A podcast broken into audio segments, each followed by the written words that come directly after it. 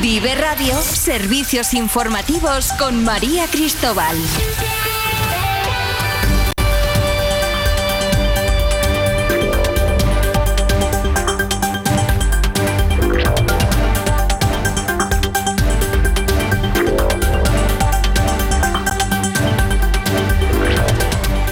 Protestas agrícolas siguen cortando carreteras de España. El ministro de Agricultura, Pesca y Alimentación, Luis Planas, ha asegurado que el gobierno escucha, comprende y da solución a los problemas de los agricultores y los ganaderos ante las tractoradas que organizaciones agrarias están llevando a cabo estos días. Este gobierno escucha, comprende y da solución a los problemas de nuestros agricultores y de nuestros ganaderos.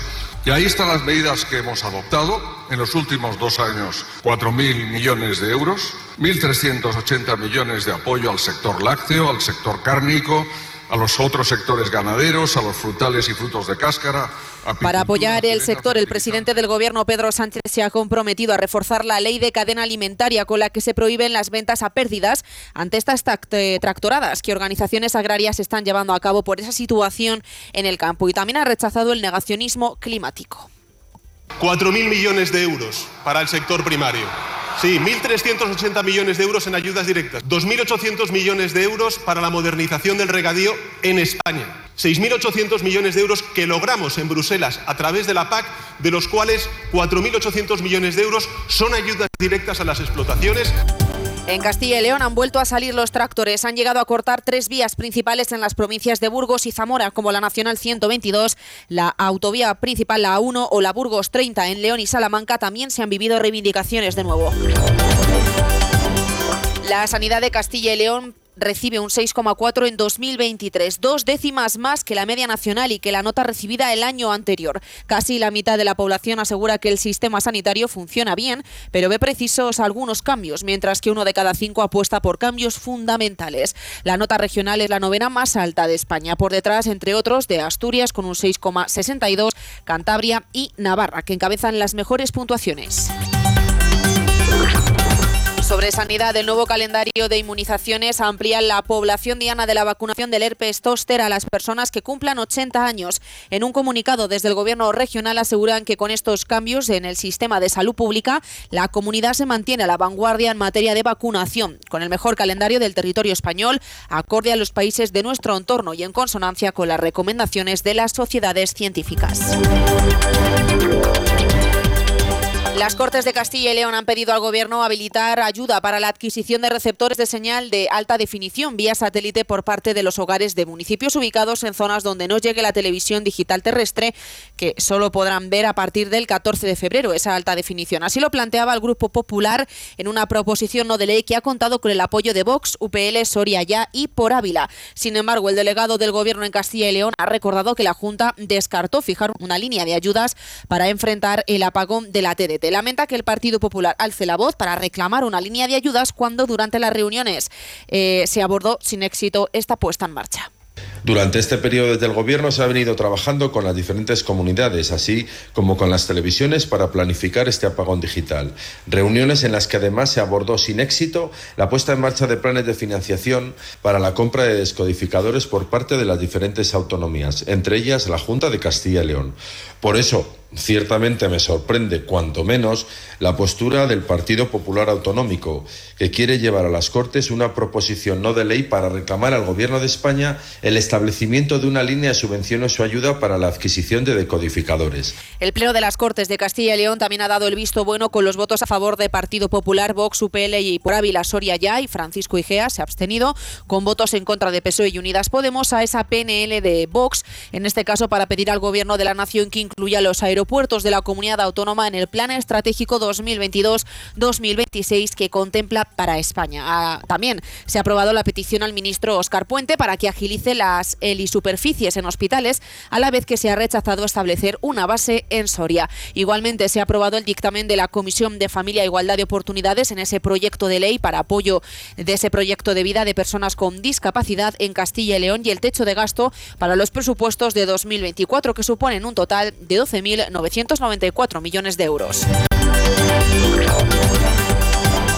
Castilla y León ha registrado en 2023 el segundo mayor aumento de la producción industrial, con un 3,2 frente a la caída nacional del 0,8%. En el conjunto del año pasado, la producción industrial aumentó en siete comunidades y disminuyó en 10. Los mayores incrementos se dieron en Canarias, Castilla y León y la Comunidad de Madrid. Los mayores descensos en Murcia y Cantabria.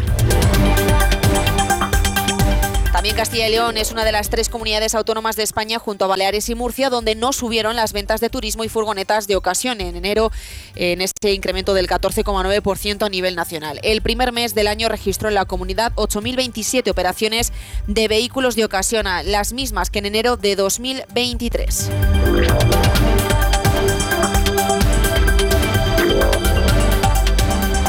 En Nacional, el ministro de Presidencia, Justicia y Relaciones con las Cortes, Félix Bolaños, ha defendido este miércoles que los disturbios por los que se investiga Tsunami Democratic no son terrorismo. Un día después de que la mayoría de la Junta de Fiscales de la sección primera de lo penal del Tribunal Supremo concluyera que sí lo son y que por ello se debe investigar al expresidente catalán, Carles Puigdemont. Así se ha pronunciado durante la sesión de control al Ejecutivo en el Congreso, cuando el diputado del Partido Popular, Miguel Tellado, le ha preguntado qué entiende por terrorismo. Lo que ocurrió en el año 19 en Cataluña fue grave. Y desde luego que lo fue, desde el punto de vista social, institucional, legal. Pero no fue un fenómeno terrorista. Ustedes lo saben. ¿Por qué en el año 2019 ustedes no calificaban como terrorismo aquello que estaba ocurriendo en Cataluña? ¿Por qué no lo decían? Ustedes se avergonzarán de relacionar el proceso independentista y el terrorismo como hoy se avergüenzan de lo que le dijeron al presidente Zapatero y al ministro Rubalcaba por acabar con ETA hace una década. Dos policías que sufrieron lesiones en las protestas convocadas por Tsunami Democratic precisamente han pedido personarse en el Supremo por las lesiones derivadas de los actos de terrorismo que atribuyen a Tsunami Democratic. La defensa de los agentes solicita que se les tenga por personado como acusación particular. Cabe recordar que, sin embargo, el Supremo todavía no ha decidido si asume la investigación sobre la plataforma independentista o si la deja en manos de la Audiencia Nacional. Por su parte, el líder del Partido Popular, Alberto Núñez Feijóo, ha remetido contra el jefe del Ejecutivo por vivir obsesionado con el expresidente Carles Puigdemont. Ha asegurado que la amnistía le hará caer. Señor Sánchez, ahora que todo el mundo sabe que usted sin Puigdemont no es nadie, ya veo que ahora ya no se ríe como se reía en otoño, ¿es consciente realmente de la realidad de su gobierno? Esta es su realidad. Cualquier gobierno europeo caería por esto. Le aseguro que usted también caerá. Lleva seis meses dedicados en cuerpo y alma a una sola cuestión, la amnistía. Tiene que darse cuenta que cuatro años así son insostenibles. En relación a esto, la líder de Sumar, Yolanda Díaz, ha advertido de que la posible reforma de la ley de enjuiciamiento criminal, opción que abrió Pedro Sánchez para tratar de convencer a Junts a favor de esa ley de amnistía, no va en la dirección correcta. Esta propuesta parece que no va en la dirección correcta por la afectación general que puede tener.